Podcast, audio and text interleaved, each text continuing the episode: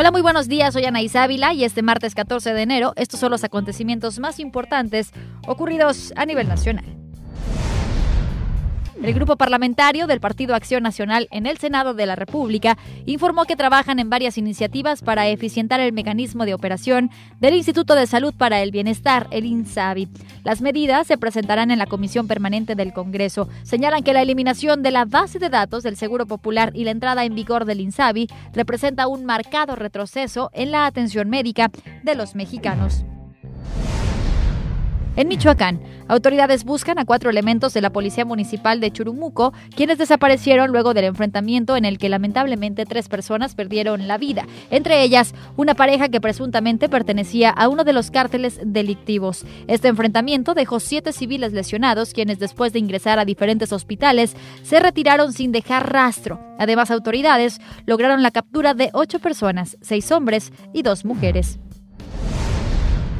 Rosario Robles, exsecretaria de Desarrollo Social, presentó un amparo contra la decisión judicial de mantenerla recluida en el penal de Santa Marta, Acatitla.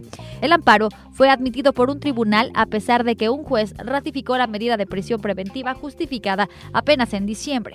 De cualquier forma, Robles Berlanga permanecerá en prisión mientras se resuelve el amparo. El próximo miércoles, en cuanto haya una resolución, se confirmará si continúa en prisión preventiva o sigue su proceso en libertad. Hay mexicanos entre los nominados a los premios Oscar. El fotógrafo mexicano Rodrigo Prieto, quien se encuentra nominado en la categoría de Mejor Fotografía por su trabajo en el irlandés de Martin Scorsese. El mexicano ha estado nominado en dos ocasiones anteriores, mientras que la diseñadora mexicana Maya Cerrubio consiguió su primera nominación a estos premios por su trabajo en la cinta Jojo Rabbit.